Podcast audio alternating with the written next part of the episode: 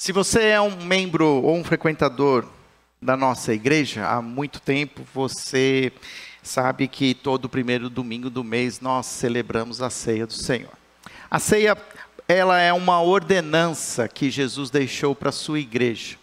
E neste mês de outubro, mês em que para nós ele tem a, um significado especial, porque trazemos a lembrança da fundação desta igreja e comemoramos o aniversário, entendo que nós podemos começar esse mês de outubro refletindo sobre o nosso próprio papel como parte desse corpo, desta igreja local, falando um pouco mais sobre o que significa ser uma verdadeira comunidade. Abra sua Bíblia no texto que se encontra na carta de Paulo aos Coríntios, a primeira carta de Paulo aos Coríntios, capítulo 11.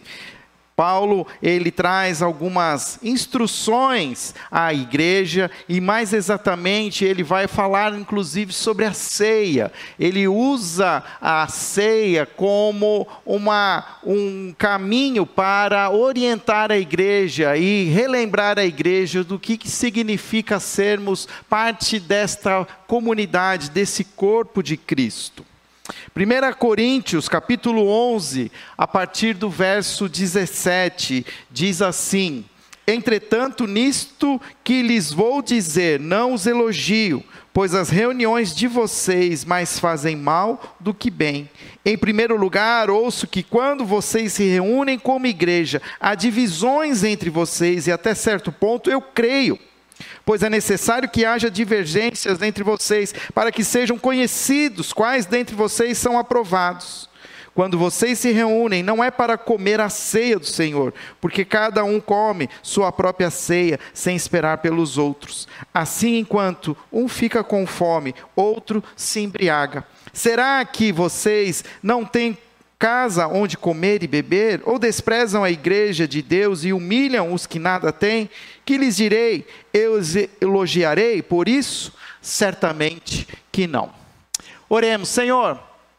Dar-nos entendimento da tua palavra, ajuda-nos, ó Pai, a entender aquilo que o Senhor quer nos ensinar nessa noite e que ao repartir do pão e tomar o Pai do cálice, também possamos aqui estar alinhados com os teus desígnios, com os teus propósitos eternos. Ajuda-nos, ó Pai, com a iluminação do teu Espírito Santo. Essa é a nossa oração, em nome de Jesus. Amém. Quando a igreja primitiva se reunia, era muito comum ter assim grandes ajuntamentos festivos. Nós que vivemos agora no século 21, nós fomos de alguma maneira trazendo protocolos e liturgias para o que nós chamamos do culto deste momento de adoração comunitária. Mas era muito comum no Novo Testamento, no início da igreja, é, a, essas famílias de crentes em Cristo Jesus se juntarem, se juntarem em espaços comuns e ter terem ali um tempo de celebração, de cânticos, de também ouvir a palavra, mas também de repartir a refeição juntos. Eles tinham ah, um, esse costume, porque era de fato uma das características de Jesus. Jesus sempre estava com seus discípulos ao redor da mesa, e então a igreja primitiva traz essa é, experiência de repartir a, a comida ao com a, a sua comunidade, com os seus irmãos da fé. Havia até um nome para essa, para essa festa, chamava Festa do Amor ou a Festa Ágape. Mas quando nós lemos agora aquilo que Paulo escreve à igreja que está em Corinto, nós percebemos que começou a existir ali uma festa que poderia parecer tudo, menos a festa do amor ágape. Era uma festa em que havia divisões, era uma festa ali, uma celebração em que muitos comiam até se empanturrar e bebiam até ficar bêbados e outros passavam necessidades. Lembrando que naquela época a sociedade existia pessoas comerciantes, existia aqueles que possuíam é, rendimentos e estavam numa classe social mais abastada, mas nós também tínhamos naquela época também aqueles que eram conhecidos como os escravos, que nada tinham e eram submetidos a, a, a um trabalho servil onde nada possuíam. E para muitos desses escravos, era nestas festas cristãs é que eles de alguma maneira conseguiam se alimentar de uma maneira digna.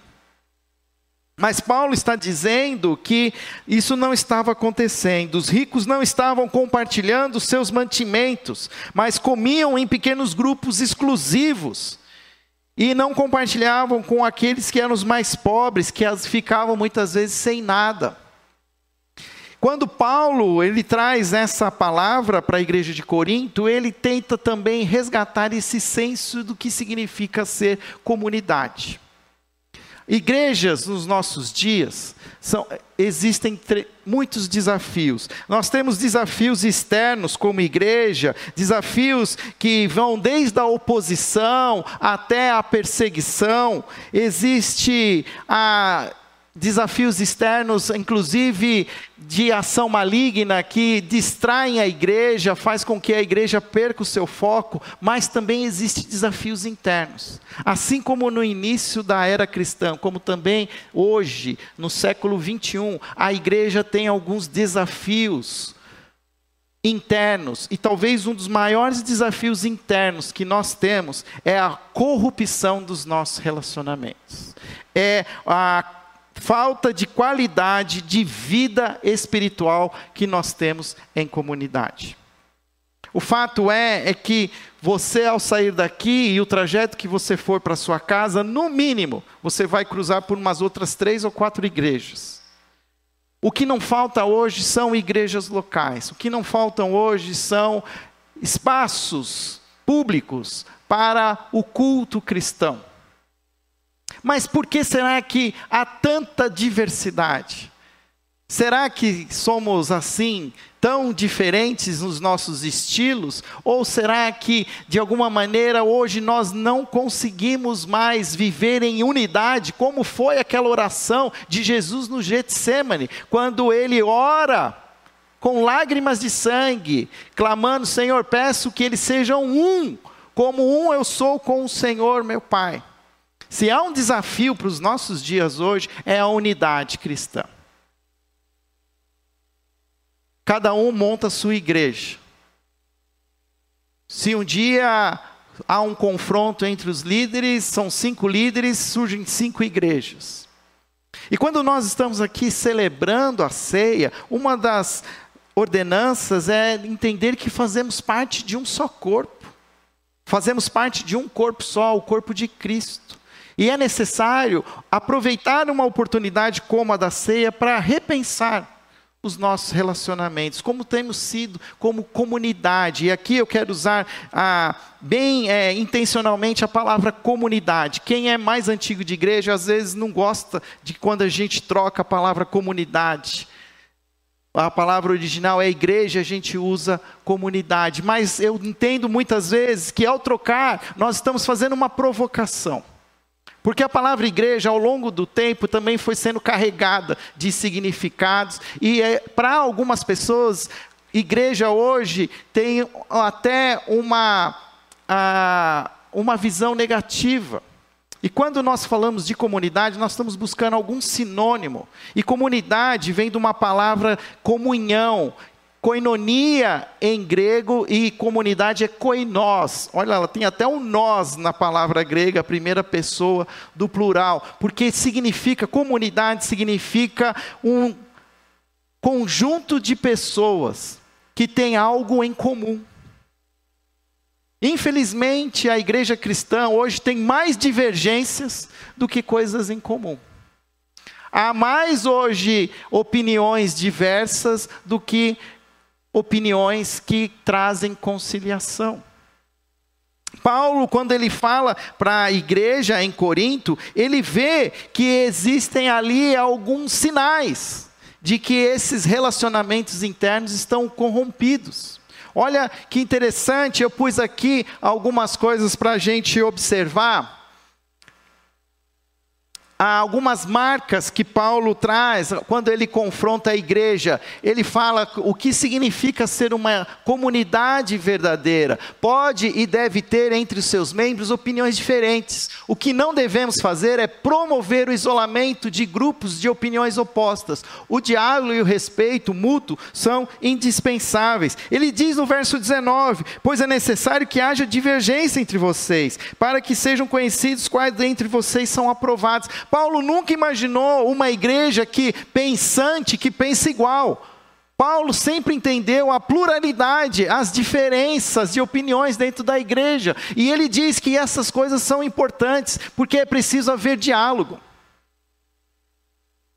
É preciso conversar, nós não precisamos ter as mesmas opiniões, mas nós precisamos criar um ambiente de respeito. E o texto, inclusive, ele fala que isso é necessário para que sejam conhecidos dentre vocês os que são aprovados. Quando a gente lê isso, a gente pensa em aprovado, em prova, em teste, escola. Mas o texto original diz que esse adjetivo aprovado era dado a moedas. Por quê? Porque no tempo de Paulo, as moedas eram cunhadas com metais nobres: ouro, prata, cobre. Mas quem conhece um pouco sobre metais nobres, sabe que são metais mais maleáveis. Então as moedas, elas eram confeccionadas em ouro, e se você tinha uma moeda de ouro, muitas pessoas, e olha, isso não é uma coisa só dos brasileiros, mas isso já acontecia lá naquele tempo. Tinha um jeitinho de você raspar essa moeda e pegar um pouquinho do ouro. E aí, para não ficar aquela moeda com a circunferência adulterada, você então fazia um polimento de novo nela, para ela ficar como uma moeda nova. Mas como é que você então vai identificar as moedas originais das moedas adulteradas? Precisavam ter as duas moedas, porque você vai ter que comparar a moeda que tem um diâmetro maior com aquela que ficou com algum diâmetro um pouquinho menor, porque ela foi desgastada. O que Paulo está falando tem um pouco disso daqui. Falou assim: olha, não, não caiam na armadilha de querer identificar. Às vezes, se tem alguém que não, tá, não é coerente, deixa. Essas coisas vão, vão, no final, ao se comparar a vida e a obra de cada pessoa, nós vamos saber. Porque é fato que existem muitas pessoas com muitas opiniões, mas vida cristã coerente, esse é um grande desafio. Olha, eu estou como pastor há 21 anos. E o que eu mais encontro é crente que é, sabe tudo. Como tem crente que sabe tudo? O desafio é esse crente aplicar tudo que ele sabe na sua vida. Então nós precisamos, sinceramente, queridos, aqui eu vou usar um termo, baixar a bola entender que todos nós somos pecadores. Porque se eu, de alguma maneira, sou eficiente na minha fé, em algum, de algum sentido, com certeza existem áreas da minha vida em que eu luto, em que eu tenho falhas de caráter e que eu preciso da, do Espírito de Deus. E a gente entra em conflitos por questões que não são essenciais. Nós colocamos peso sobre áreas que podem haver divergências. Por isso, Paulo, ele está falando da ceia, porque ele começa a trazer, olha, vamos aqui resgatar o que, o que nos é comum. Uma outra característica que Paulo fala da igreja verdadeira é que ela deve ser um local onde as barreiras que dividem a nossa sociedade são abolidas. Homens e mulheres, pobres e ricos, brancos e pretos, estão unidos a Cristo e essa realidade deve ser espelhada na igreja. Quando Paulo fala sobre Corinto, ele tem ali divisão social na igreja. Ricos muito ricos, pobres muito pobres. E nós precisamos observar se nós, de alguma maneira, também não trazemos essas características da nossa sociedade que dividem a nossa sociedade para dentro da igreja. Oxalá a nossa igreja fosse uma igreja de pretos e brancos, de pobres e ricos, de homens e mulheres, que dentro deste espaço se tornam iguais. A sociedade civil ainda tem desafios, mas as igrejas precisam ultrapassar essas barreiras e vivermos de maneira coerente a fé cristã, onde todos são salvos, são filhos amados de Deus, salvos em Cristo Jesus. Todos somos carentes, somos pecadores e necessitamos da graça de Deus. Não há nenhum alguém mais especial que o outro. E nós precisamos aprender e a olhar e avaliar se as nossas, os nossos movimentos são movimentos que promovem a justiça. Por Jesus mesmo disse lá, não acumulem, né? Eu falei sobre isso semana passada, se você estava aqui, não acumulem tesouros no céu, onde é no, na terra, onde a traça e a ferrugem corrói, mas acumulem tesouros nos céus. E ele termina: busquem primeiro o reino de Deus e a sua justiça. Eu tenho certeza que Jesus está falando de justiça social, está falando de justiça de maneira que todos tenham os mesmos direitos e tenham dignidade para viver a vida que foram chamadas para viver. Busquem, pois, em primeiro lugar o reino de Deus e a sua justiça, e todas as outras coisas vos serão acrescentadas. Por último, ele fala que uma igreja não é verdadeira se ela se esquece da arte de compartilhar. Quando as pessoas desejam manter as coisas só para si mesmas ou para o seu próprio círculo, nem sequer estão começando a ser cristãs. Nós somos influenciados pela economia de mercado, uma economia de mercado global que estimula a acumulação de bens. Verdade ou mentira? A gente nunca está satisfeito, porque a gente sempre pode um pouco mais. Se a gente tem um carro, a gente fica pensando no próximo. Se a gente tem uma casa, a gente fica pensando na próxima. Se a gente tem uma roupa, fica pensando naquilo que a gente não tem. Sempre queremos mais, sempre queremos mais. Mas eu não posso cair e tenho todo o direito de querer mais, mas o que eu não posso é querer mais e não e ignorar aquele que tem menos. A Bíblia nunca condenou a pessoa rica. Ela fala que é muitas vezes difícil, é mais difícil uma pessoa rica alcançar o reino de Deus, mas ela não condena a pessoa por ser rica. O que a Bíblia condena é que quem é rico ignora a pobreza do outro. Tanto faz sentido que a primeira coisa que Zaqueu faz, quando ele entende o evangelho, ele diz o quê? Que ele vai doar metade do dinheiro dele para os pobres. E se de alguém ele roubou, ele vai devolver quatro vezes mais. E aí o que Jesus fala? Hoje houve salvação nessa casa. Não é à toa que Jesus chama dinheiro pela entidade Manon, porque o dinheiro é capaz de controlar a nossa vida. O dinheiro determina a nossa agenda. E nós precisamos aprender a lidar com esses recursos à luz do reino de Deus. E dentro de uma comunidade cristã, nós precisamos estar atentos se há algum entre nós que está passando por algum tipo de necessidade. E se eu tenho condições, devo ser eu a, a dar o primeiro passo. Nós gostamos muito de terceirizar. A gente terceiriza tudo. A gente anda pela cidade e a gente vê as coisas, as mazelas, e a gente pergunta: onde está o, o, prefeito dessa cidade? Onde estão é, os vereadores? Mas será que a gente faz esse exercício? Mas o que eu posso fazer? Tem alguma coisa que eu posso fazer como um cidadão? Da mesma maneira, quando a gente está dentro de uma comunidade, de uma igreja, uma instituição, a gente fala: onde está o pastor? Cadê o tesoureiro? Cadê a liderança que não vê? É a pergunta que eu faço: e cadê você? O que você já fez? Porque o mesmo Espírito Santo é o Espírito que nos confronta do pecado, da justiça e do juízo. Quando ele nos confronta da justiça, e se você vê que alguma coisa está acontecendo e é uma injustiça, é o Espírito Santo que está confrontando você. E se o Espírito Santo está te confrontando, obedeça o que o Espírito está te pedindo para fazer. Paulo, ele então ele traz agora um relato a partir do verso 23, um relato precioso. Não sei o quanto você sabe sobre a cronologia dos textos bíblicos, mas a carta aos Coríntios foi escrita antes de qualquer evangelho.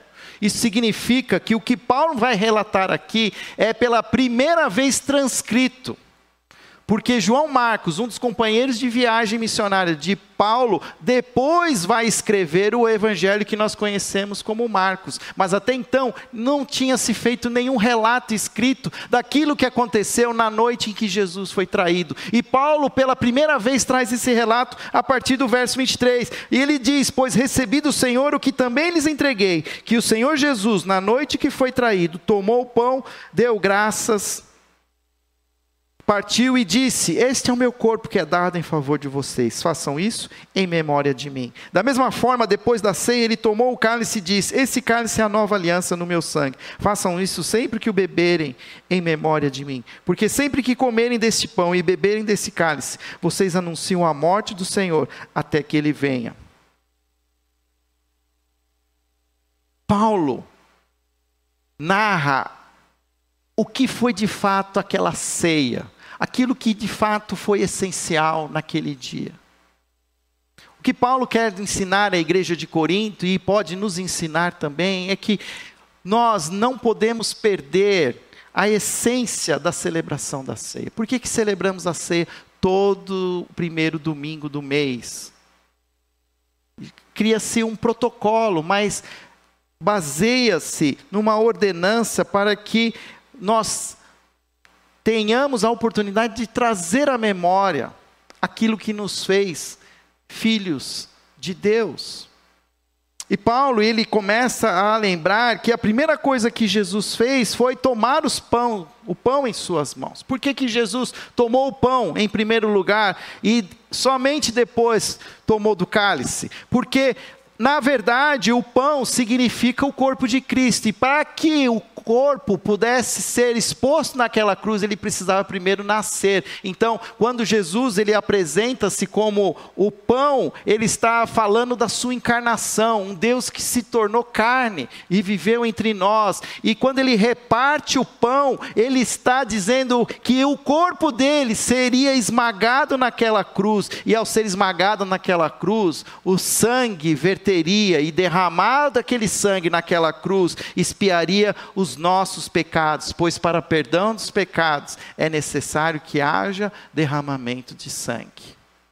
A ceia, então, traz isto à nossa memória. Quando Jesus diz: Este é o meu corpo, este é não significa que toda vez que a gente come do pão, o corpo de Jesus, ele está naquele pão, mas significa que isto representa o corpo de Cristo. Eu falo isso porque algumas denominações cristãs entendem a ceia como um sacramento. O que é um sacramento? Sacramento é um rito, é uma cerimônia onde você recebe uma graça e muitas vezes é abençoado na teologia do sacramento. Entende-se que ao participar da celebração da ceia, você é agraciado com a salvação. Quem veio já de uma cultura católica sabe que não se pode mastigar a hóstia, porque é, existe o que eles chamam da transubstanciação, o corpo de Cristo em você, e você então per, permite que aquela hóstia ela seja dissolvida na sua boca e você não a morde. Mas os batistas e outras igrejas entendem a ceia como uma ordenança como uma cerimônia que precisa ser repetida, não como sacramento, mas uma ordenança que nos traz a memória o que Jesus fez por nós na cruz. Três são, de fato, a, os atributos da ceia. O primeiro deles é nos ajudar a lembrar. A ceia nos lembra da nova aliança que temos em Cristo, uma aliança baseada na graça e no perdão. Jesus é quem se entrega naquela cruz. É Ele quem entrega o seu corpo, entrega a sua vida, derrama o seu sangue. E isso não é algo que exigiu de mim algum esforço. E nós precisamos trazer isso à memória. Também a ceia nos ajuda a entender que um dos papéis dela é proclamar este evangelho. A ceia do Senhor é uma oportunidade para proclamar o evangelho a nós mesmos, aos outros, lembrando o que Jesus fez. Porque uma coisa que parece óbvia, mas não é tão óbvia, que o evangelho é uma boa notícia. E muitas vezes nós transformamos o evangelho num bom conselho.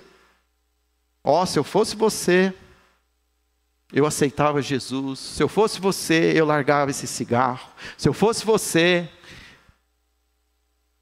eu mudava de vida. Isso é conselho. Evangelho não é conselho. Evangelho é contar uma boa notícia. Existe um Deus que tanto amou o mundo, que enviou seu filho Jesus para que todo aquele que nele crê não pereça, mas tenha a vida eterna. Quando eu celebro a ceia, eu estou pregando para mim mesmo eu estou entendendo a essência do Evangelho. E eu estou aprendendo a olhar para os elementos da ceia e lembrar do que Jesus fez. E por último, a ceia do Senhor também nos ajuda a entender que nós estamos aguardando, aguardando o quê? Quando participamos da ceia do Senhor, estamos relembrando a morte de Jesus, mas também estamos olhando para o futuro com expectativa. Ele diz: "Porque sempre que comerem deste pão e beberem desse cálice, vocês anunciam a morte até da morte do Senhor até que ele venha." Quando celebramos a ceia, nós precisamos tomar cuidado, porque nós podemos ser tomados por, um por uma sensação de peso, de angústia, porque o nosso pecado nos constrange. Nós nos sentimos envergonhados e até entristecidos, mas nós não podemos nos permitir no, ser tomados por tristeza na celebração da ceia, porque um dos papéis da ceia é nos trazer esperança ainda que eu continue lutando com a minha natureza carnal, eu tenho a expectativa que Jesus vai voltar e vai me resgatar e vai me transformar em uma natureza gloriosa, a imagem e a semelhança do primogênito entre os mortos. E toda vez que eu celebro a ceia, eu vou eu aguardo com expectativa a volta do Senhor, porque é um processo de salvação que ainda não terminou, já aconteceu, mas ainda não. Eu já fui salvo espiritualmente, mas ainda não fui salvo fisicamente. Ainda vivo nesse chão contaminado, ainda sinto as dores desse lugar, ainda sofro as consequências do pecado universal.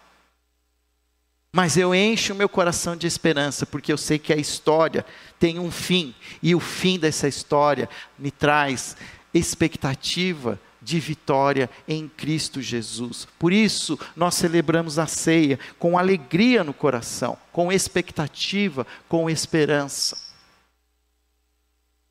Paulo, então, faz um fechamento, e ele diz no verso 27: Portanto, todo aquele que comer do pão ou beber do cálice do Senhor indignamente será culpado de pecar contra o corpo e o sangue do Senhor. Examine-se cada um a si mesmo e então coma do pão e beba do cálice, pois quem come e bebe sem discernir o corpo do Senhor, come e bebe para a sua própria condenação. Por isso há entre vocês muitos fracos e doentes, e vários já dormiram. Mas se nós tivéssemos o cuidado de examinar a nós mesmos, não receberíamos juízo. Quando, porém, somos julgados pelo Senhor, estamos sendo disciplinados para que não sejamos condenados com o mundo. Portanto, meus irmãos, quando vocês se reunirem para comer, esperem uns pelos outros. Se alguém estiver com fome, coma em casa, para que quando vocês se reunirem, isso não resulte em condenação. Ó, oh, o que a gente mais gosta de fazer é comer. E é o que Paulo fala: come em casa. Porque a, celebre a ceia de maneira digna. E o que, que o texto fala? Que exige de nós um exame pessoal. Examine-se a si mesmo. Talvez é um dos grandes desafios do comportamento humano é olhar para si mesmo. Porque nós somos expert em olhar para o outro. A gente sabe tudo sobre o outro, conhece os erros dos outros, e até dentro da igreja, a gente fica olhando quem está tomando a ceia. Está tomando a ceia, nem foi batizado ainda. O texto não condena aqueles que tomam a ceia.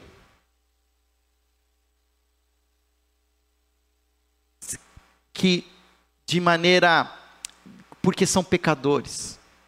O texto condena aqueles que tomam a ceia, porque sabem que são pecadores e fazem um juízo melhor de si mesmo em detrimento dos outros.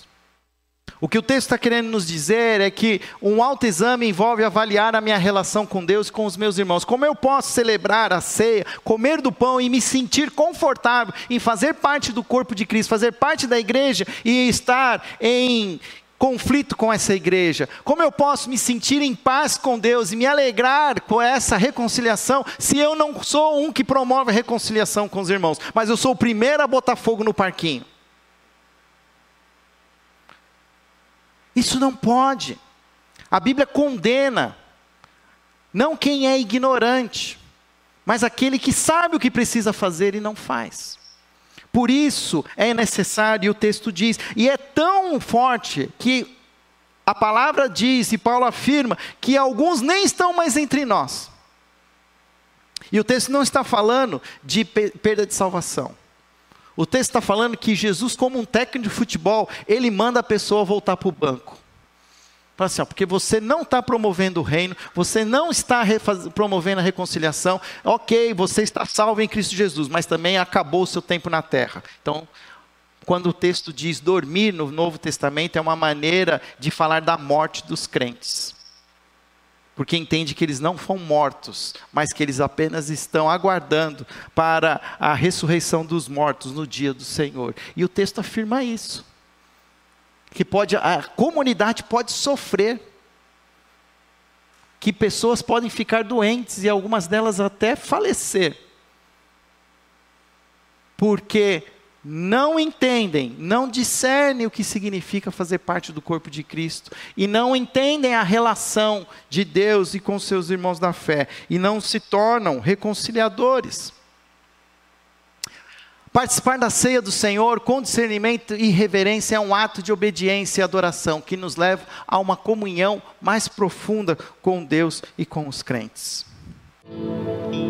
Neste momento, nós estamos com um em uma só fé, em um só coração, em espírito e em verdade. Lembrando do sacrifício de Jesus na cruz, proclamando o seu evangelho e aguardando a sua volta. Nesse primeiro domingo de outubro, quero desafiá-lo a continuar buscando a unidade, a comunhão, a verdadeira comunhão com a igreja de Cristo. Nós não somos perfeitos, mas Jesus não morreu pelos perfeitos. Jesus morreu por mim e por você, imperfeitos que somos, carentes da graça e do amor do Senhor. Jesus, naquela noite que foi traído, tomou o pão, partiu, deu graças e disse: Este é o meu corpo, que é dado em favor de vós. Comam em memória de mim.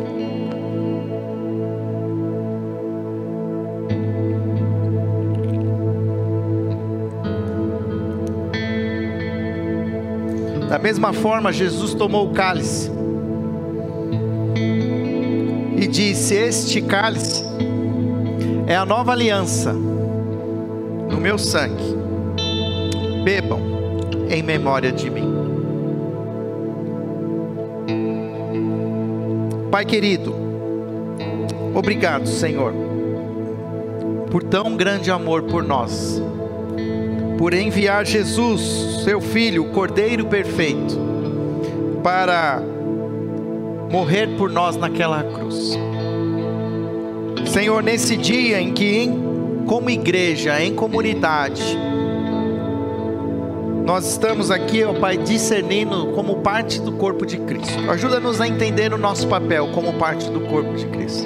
Ajuda-nos, Senhor, que apesar das divergências, possamos buscar sempre a unidade buscarmos, ó Pai, viver em conciliação e promovendo a reconciliação com os nossos irmãos e buscando aqueles que ainda, Pai, não te conhecem. Ajuda-nos, Senhor, a fazer desta igreja, deste local,